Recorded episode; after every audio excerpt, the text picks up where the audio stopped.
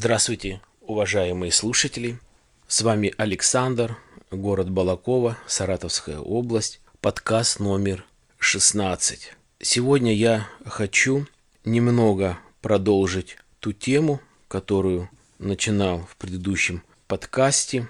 Речь пойдет о работе в Москве. То есть э, многие молодые люди, которые живут в разных городах, отдаленные от Москвы, соответственно, ну, скажем так, на периферии не сильно хорошо зарабатывают, нету перспективы развития и так далее. И многие хотят уехать, попытать счастье в Москве, либо в Санкт-Петербурге. В общем-то, то же самое и произошло э, с моим сыном. Он закончил институт, получил э, хорошую специальность по программированию, проработал один год здесь в одном населенном пункте на военном заводе, на государственном предприятии. Ну, если можно так выразиться, чуть-чуть поднакопил опыт и поехал э, в Москву. Это было 6 лет назад. Расскажу немножко именно об этом факте, и я думаю, на основании этого можно уже э, вам думать, судить, как поступать, чтобы действительно реально попасть в Москву, не ошибиться в выборе, то есть не жалеть о том, что вы уехали туда. Э, даже в то время, 6 лет назад, уже э, было развито, что называется сейчас резюме, то, что называется не собеседование, а интервью. Так вот тогда он купил себе по тем временам хороший, мощный компьютер и э, начал закачивать туда информацию, что касается э, будущих работодателей. То есть он отослал реально свое резюме и где-то 10 компаний пригласили его на интервью в Москве собрал вещи и поехал в Москву. А, мы с женой подсуетились по поводу квартиры через одного знакомого московского риэлтора. То есть он приехал на готовую квартиру, где встречал его риэлтор, где он заплатил деньги а, за квартиру на два месяца вперед, заплатил деньги за услугу риэлтору, начал ездить на интервью, уставал и говорит, э, что значит попасть, то есть интервью расписаны с работодателем, э, нужно было вообще с одной части Москвы ехать в другую часть Москвы, просто без машины, на общественном транспорте. Выходил, говорит, из дома э, в 7 утра, приходил где-то часов в 10 вечера. Бывало, говорит, даже позже. Интервью назначали и на 7, и на 8 часов вечера. Кое-где как мог перекусить во время обеда и дальше. Забегая вперед, скажу, те э, резюме тем работодателям, которые он выслал в Балаков, из Балакова в Москву, те, которые пригласили его на интервью, он ни на одном работодателей не остановился. Ну, можно сказать, и некоторые работодатели не выбрали его по той или иной причине. Ну, причина, наверное, может быть мало опыта в ту отрасль, куда он хотел бы попасть. Я к чему это все говорю? Многие сейчас говорят о том, что «О, уеду в Москву». Я читал или читала э, на разных сайтах оставлена работа работодателем, и я отправил или отправила резюме, мне пришло положительный ответ на собеседование.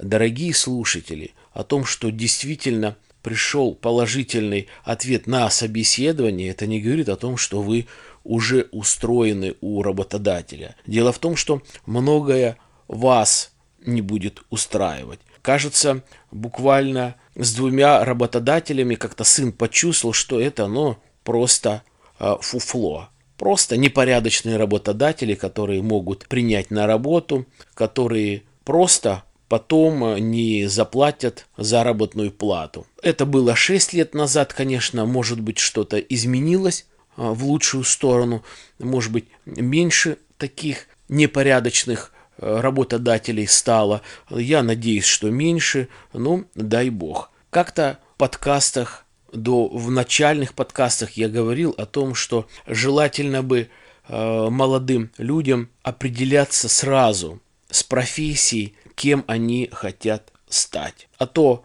получается, что э, заканчивают экономический институт и заканчивают юридический институт. И сразу после окончания этих двух институтов уезжают, не имея практически опыта работы, уезжают в Москву, хотят, хотят найти работу достойную. Конечно, никто не примет. Как сделать, чтобы вас попробовали принять, я повторяться не буду. Я рассказывал там в третьем или в четвертом подкасте уже э, не помню. Но нужно выбирать по специальности. Если вы хотите стать юристом, Учитесь, пожалуйста, на юриста, попробуйте немного попрактиковаться, хотя юристов, тем более в Москве, как собак нерезанный. Извините за такое выражение.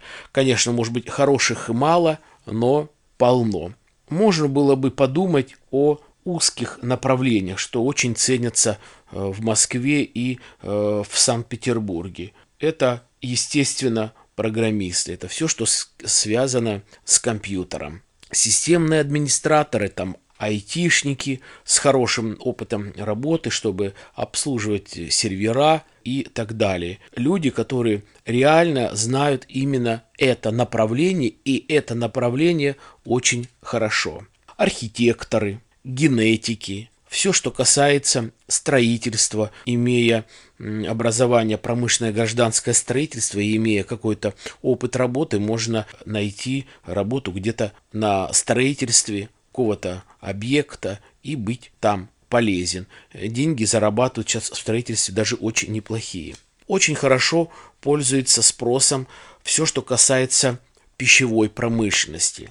То, все, что касается технолог, технолог по приготовлению сырных, молочных изделий, там, мясных изделий, кондитеры, то есть тот человек, который реально э, знает эту специальность, эту специализацию, но очень-очень хорошо, а не поверхностно. А закон, закончив институты, коронка, экономический и юридический, и пойти работать просто на рынке или куда-то э, в бутик продавать э, шорты или шляпы, ну, это не есть хорошо. Может быть, где-то как-то первоначально, но зачем это делать? Отвлекся немножко по поводу поиска работы э, в Москве вот сына. То есть он из этих десяти предложенных работодателям вернее, назначенные встречи он был, но не попал. И вот он еще тогда не была так развита инфраструктура по интернету. Там типа Билайн, еще другие провайдеры, где можно сразу там звонишь, они сразу тебе приходят и все подключают. Особо тогда и не было э, Wi-Fi модемы, не были еще, в общем-то, особо развиты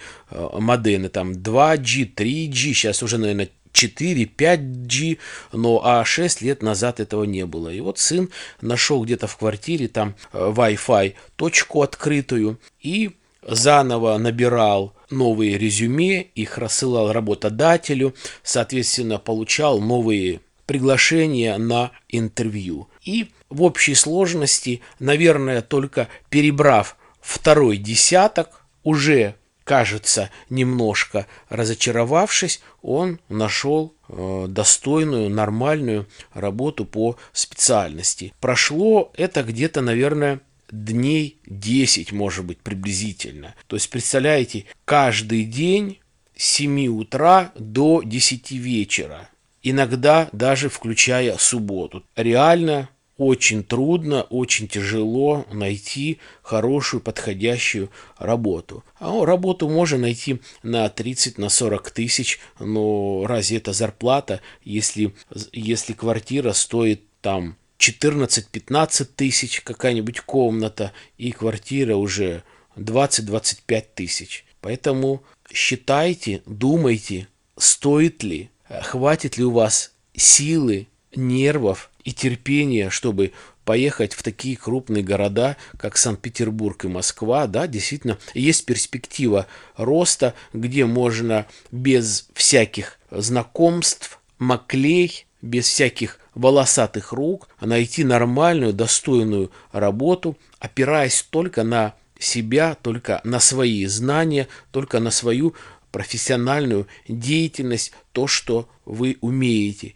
Всегда даже приводил некоторым такой пример. Хочешь ехать горничной за границу, ты должна пыль протирать очень хорошо, очень качественно и тщательно. Мыть пол очень хорошо, качественно и тщательно. И только тогда будешь ты работать, допустим, горничной или если разносить пиццу, то нужно действительно это делать э, нормально, чтобы человек был э, аккуратно причесан, чтобы был аккуратно, опрятно одетый, чтобы не пахло каким-то перегаром, чтобы не было в это время э, во рту сигарета, как у нас э, многие любят. То есть делать все очень порядочно, очень культурно, очень чисто и скромно, тогда будет какой-то результат или, как сейчас иногда говорят, выхлоп.